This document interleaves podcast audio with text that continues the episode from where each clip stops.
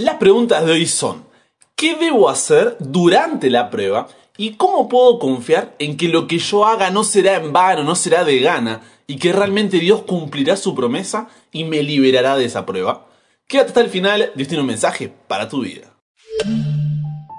Buenas, ¿cómo estás? Soy el pastor en proceso Brian Chalai y te doy la bienvenida a esta comunidad imparable porque nunca para de aprender, nunca para de crecer en su relación con Dios porque hasta el cielo no paramos. Queremos ser vecinos en el cielo. Así que si ese es tu deseo, esa es tu oración, te doy la bienvenida, estás en el lugar correcto y ya eres parte de esta comunidad. Así que sin más, te invito a hacer una oración para darle la bienvenida a nuestro invitado de honor para que esté con nosotros durante este programa.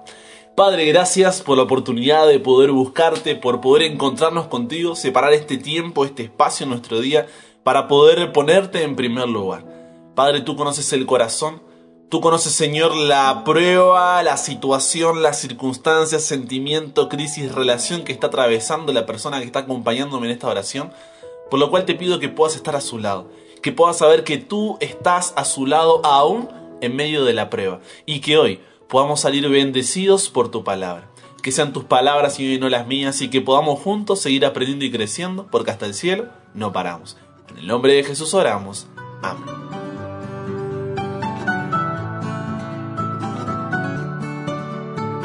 Súbete sobre un monte alto, anunciadora de Sión.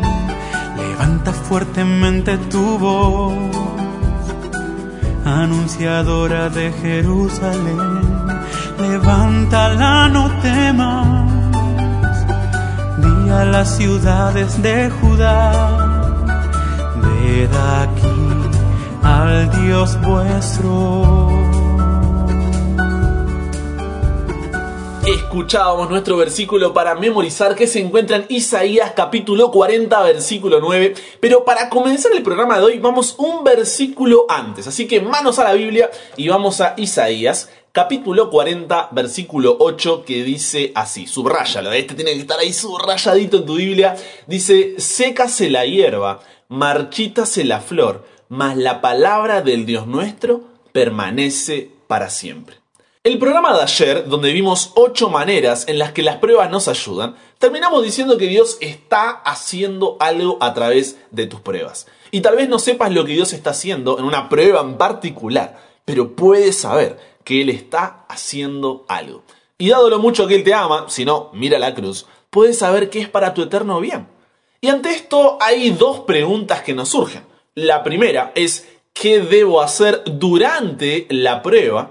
Y en segundo lugar, ¿cómo puedo confiar en que lo que yo haga no será en vano, no será de gana y que realmente Dios cumplirá su promesa y me liberará de esa prueba? Vamos una a una, ¿te parece? La primera entonces será ¿qué debo hacer durante la prueba? Y lo primero que nos tiene que quedar, pero, pero, pero clarísimo, es lo siguiente, préstame tus oídos.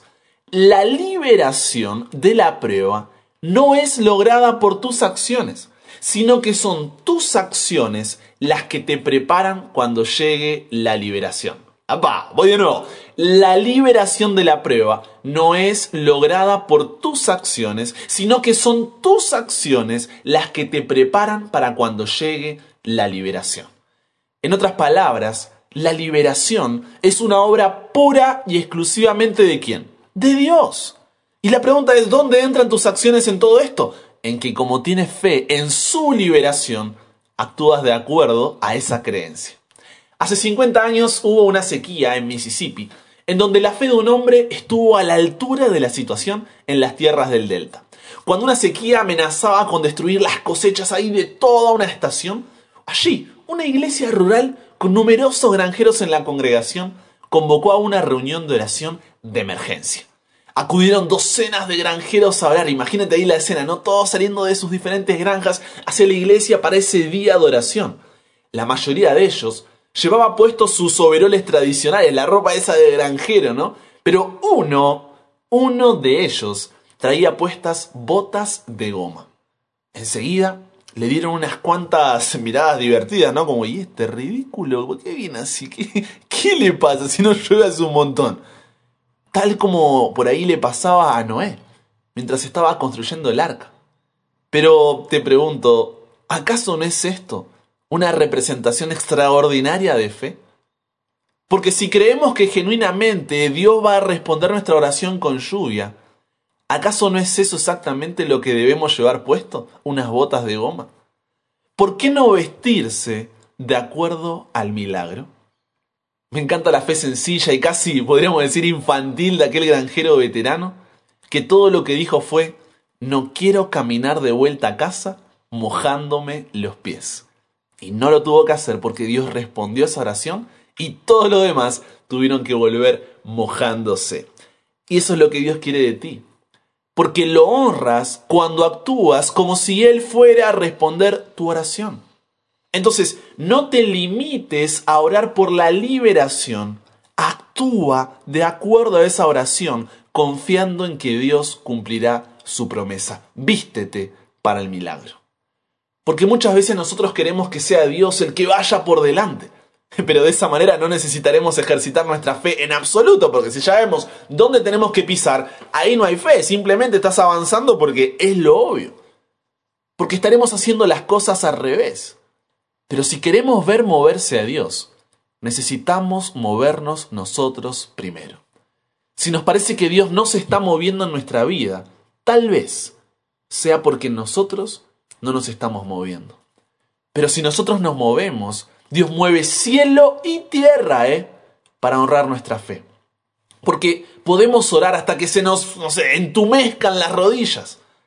Pero si nuestra oración no va acompañada de acción, entonces no vamos a ninguna parte. Necesitamos ponerle pies a nuestra fe. Porque como dice el dicho, un viaje de mil millas comienza con el primer paso. Ahora bien, ¿ese paso será el más difícil? Sí. ¿Ese paso será el que exija más fe? Sí. ¿Ese paso será el más incómodo? También. Pero si damos ese paso de fe, quedaremos enterrados en las bendiciones de Dios. Porque si quieres ver a Dios moverse, te tienes que mover. Y eso es lo que le dice Dios al pueblo en Isaías 40.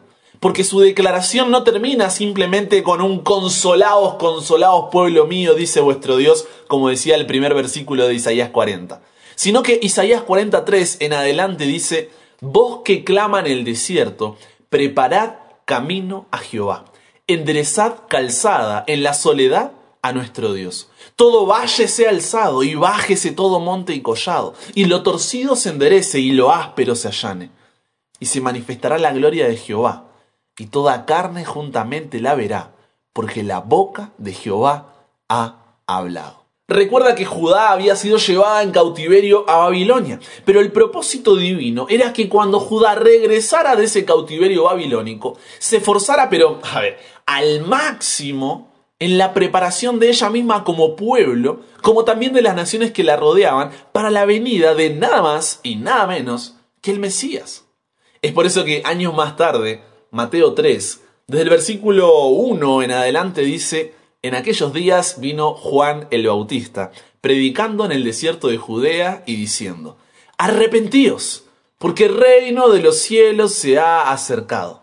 Pues este es aquel de quien habló el profeta Isaías, cuando dijo, Voz del que clama en el desierto, preparad el camino del Señor, enderezad sus sendas. Si bien Dios sería quien daría la liberación, esperaba que Judá actúe de acuerdo a su fe en esa promesa. Como vimos en la historia, Dios esperaba que Judá se vista para el milagro.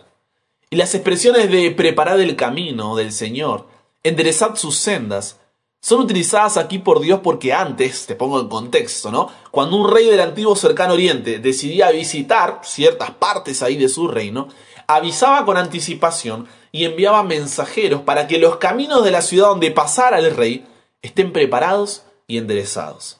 Entonces, la misma figura es usada por Dios.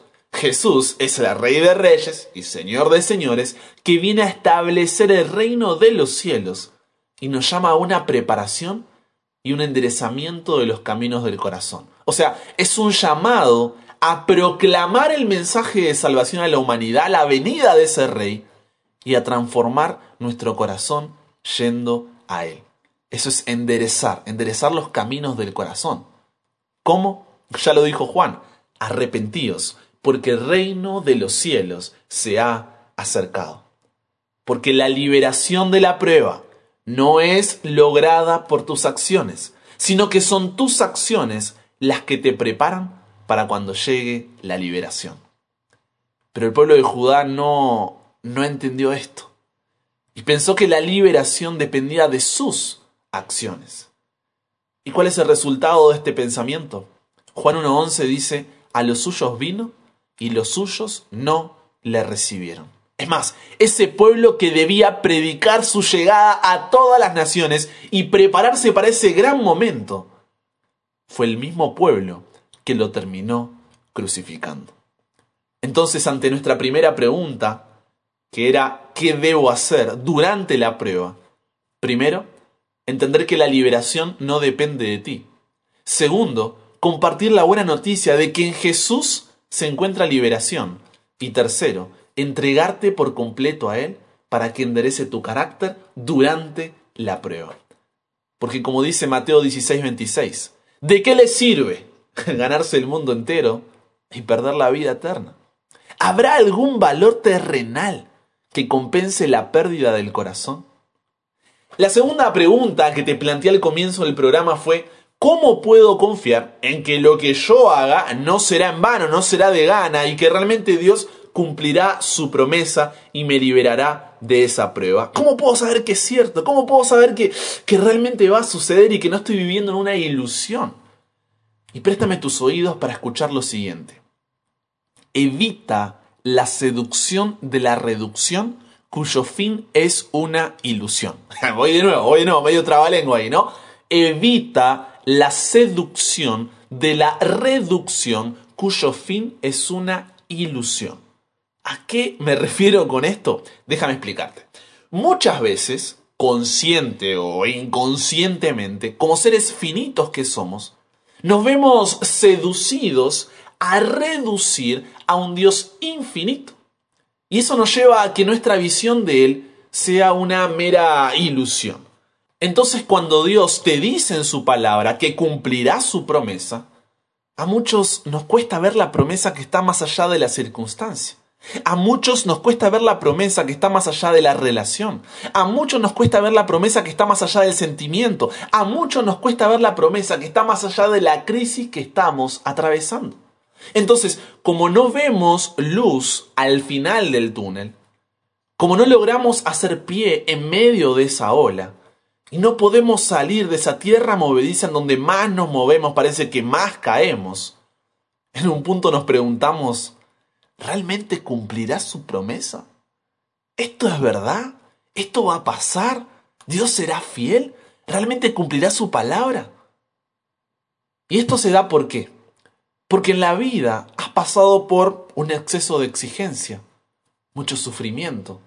No quieres arriesgar porque tienes heridas que todavía están abiertas. Picticismo, autocompasión, pasaste por un engaño, no confías en ti mismo porque te saboteas constantemente.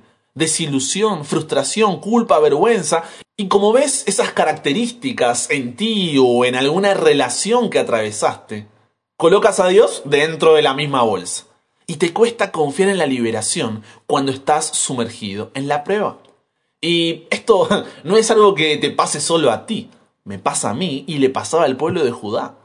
Entonces, Dios no solo dice consolaos, consolaos, pueblo mío, dice vuestro Dios. No solo dice preparad el camino del Señor, enderezad sus sendas, sino que nos da la razón por la cual podemos tener la seguridad de que esa liberación vendrá aún en medio de la prueba. Por eso Isaías 48 dice, y si todavía no lo subrayaste, te vuelvo a decir, subraya ese versículo.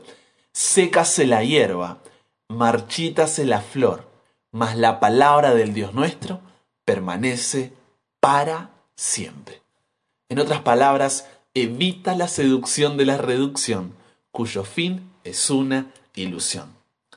Y lo más lindo es que en esa venida del Mesías, que proclamó Juan el Bautista desde el desierto, Dios nos dio la mayor prueba de que su palabra es fiel. La mayor prueba de que secase la hierba, marchítase la flor, mas la palabra del Dios nuestro permanece para siempre.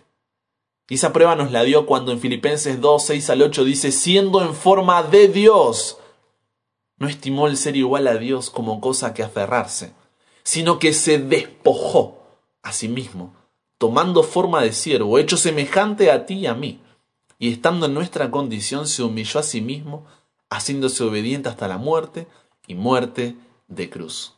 La segunda pregunta de hoy era, ¿cómo puedo confiar en que lo que yo haga no será en vano y que realmente Dios cumplirá su promesa y me liberará de esa prueba?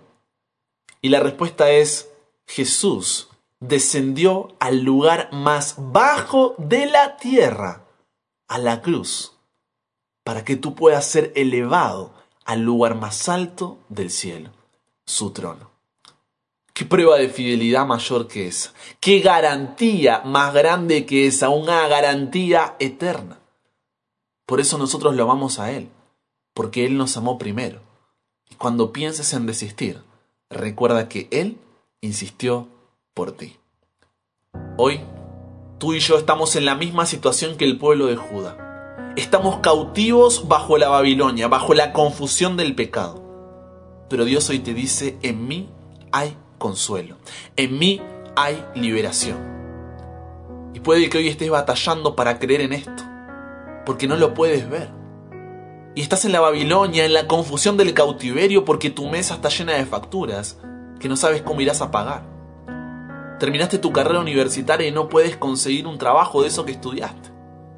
Te despidieron del trabajo y hace meses que nadie te llama a pesar de que repartiste currículum, pero por todos lados. Cada semana debes ir al médico por ese tratamiento. La toxicidad de tu casa hace que a veces pienses en irte porque no lo soportas más. No puedes sanar el abuso que tuviste en la niñez. Eres rechazada por tu familia y sientes que sobras o que hasta eres un peso. Sabes que tus amigos solo están contigo por conveniencia, pero cuando necesites no hay nadie ahí para ti. Te encierras a jugar videojuegos o a maratonear en Netflix para escapar de tu realidad. No puedes resolver esa ira y ese rencor que vienes juntando, pero hace años. La culpa te consume por algo que hiciste y ahora crees que mereces lo que te está pasando o lo que te dicen. Tu matrimonio ya no es el que era y ya no sabes si vale la pena luchar. Yo no sé cuál sea tu Babilonia. Eso que te lleva a la confusión y no te permite confiar en la promesa divina. Pero el mensaje de Dios para ti hoy es, en mí hay consuelo, en mí hay liberación. Pero recuerda que la liberación de la prueba no es lograda por tus acciones, sino que son tus acciones las que te preparan para cuando llegue la liberación. Vístete para el milagro. Por lo que, ¿qué debes hacer durante la prueba entonces? Primero, entender que la liberación no depende de ti. Segundo, compartir la buena noticia de que en Jesús se encuentra liberación. Y tercero, entregarte por completo a Él para que enderece tu carácter durante la prueba. ¿Y cómo puedes confiar en que lo que tú hagas no será en vano y que realmente Dios cumplirá su promesa y te liberará de esa prueba?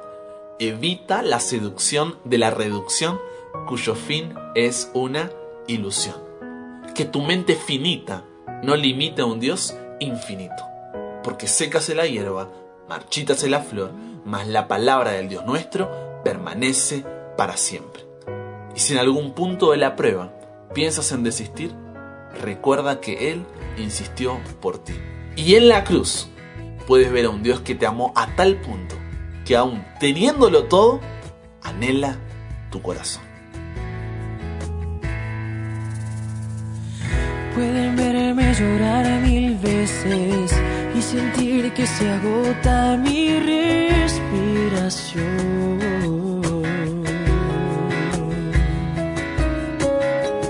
Y aunque inútil intentar parece, no se cansa la fuerza de mi corazón.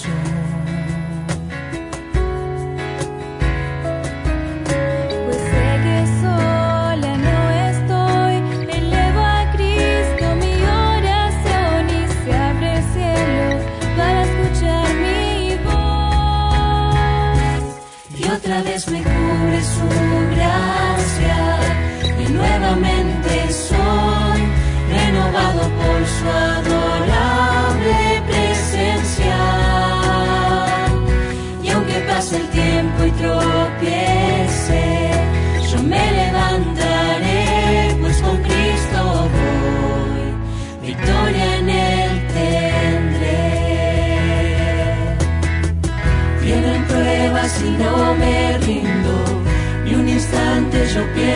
mi marcha frenar.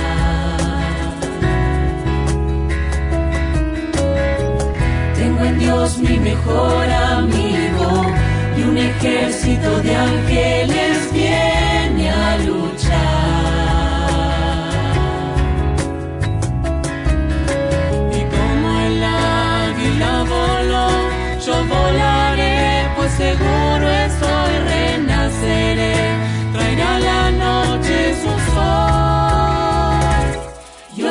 Me cubre su gracia y nuevamente soy renovado por su adorable presencia.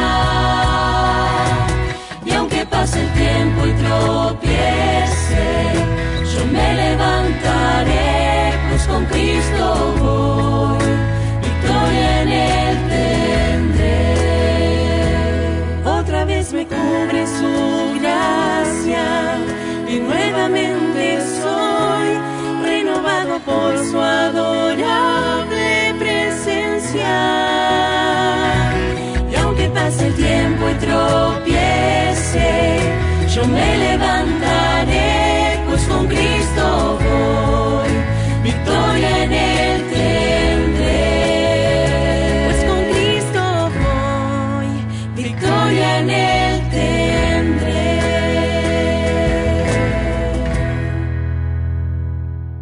Padre, gracias porque no estamos solos.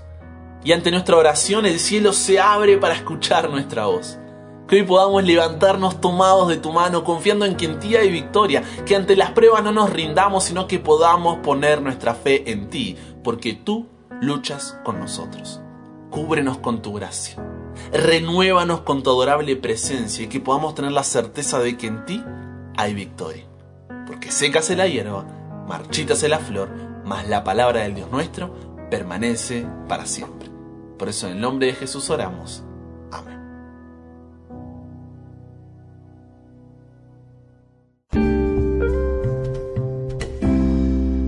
Y es así como llegamos a nuestro momento de oración que tenemos en cada programa. ¿Por qué? Porque somos una familia. Y en esta familia nadie ora solo, nadie ora sola.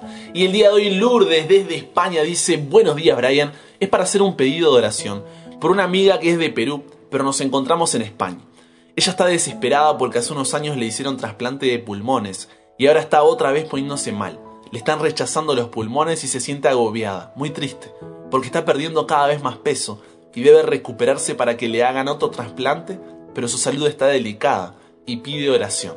Ella se llama Nancy Vázquez, tiene esposo y una hija de universidad. Entonces pido por ella, por favor, y por todos los enfermos que necesitan misericordia y sanación. Así es, Lourdes, abrazo enorme a la distancia y puedes contar con nosotros. Nancy Vázquez, anota ahí tú que estás escuchando, está en nuestras oraciones. También nos escribe Ana María desde Resistencia Chaco, Argentina, diciendo, hola Brian, agradezco porque en mi familia están sucediendo cosas maravillosas y quiero que Dios siga orando en cada uno de nosotros. Por favor, oremos por la familia Vallejos.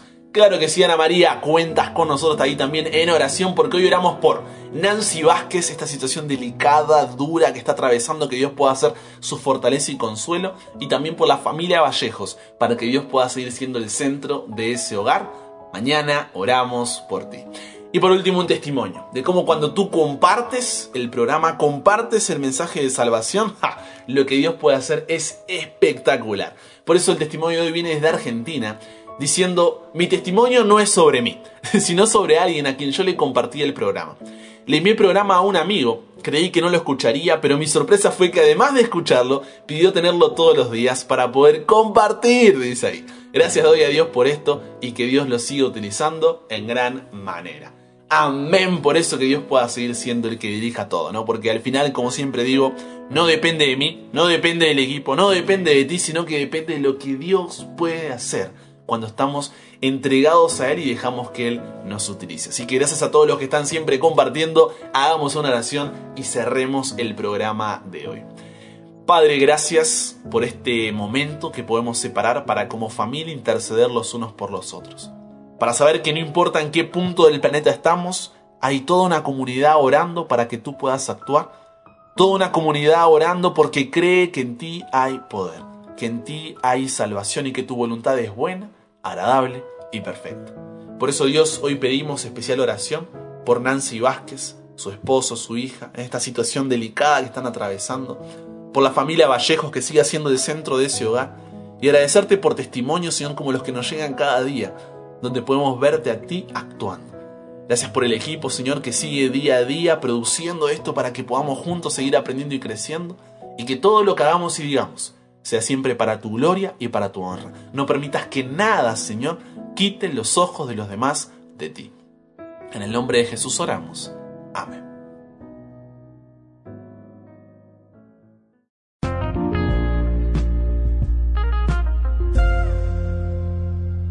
Escríbenos a WhatsApp al número más 54911 3441 5007. Te repito más lento. Recuerda más, coloca el más cuando me agendes 54911 3441-5007 para compartir ahí tus preguntas, dudas, testimonio, pedido, agradecimiento, lo que quieras puedes enviar ahí para que podamos juntos estar conversando, orando por ti o compartiendo tu mensaje. Además por ese medio recuerda que puedes recibir el programa para poder escucharlo en formato audio como quieras, donde quieras y cuando quieras. Y lo mismo puedes escuchar en YouTube o en Spotify, donde tienes ahí todos los programas subidos para que, si te perdiste alguno, quieres compartir uno en especial, no quieres que te ocupe memoria en el teléfono, los tienes ahí guardados para poder ir siempre que lo necesites. Sígueme en Instagram como arroba chalabrian, que se vienen cosas tremendas. Y con eso dicho, te mando un abrazo grande y si Dios quiere, solamente si Dios quiere, nos encontramos cuando? Mañana, claro que sí, te espero, ¿eh? no me falles. Y recuerda, nunca pare de aprender, nunca pare de crecer, ¿por qué? Porque hasta el cielo no paramos.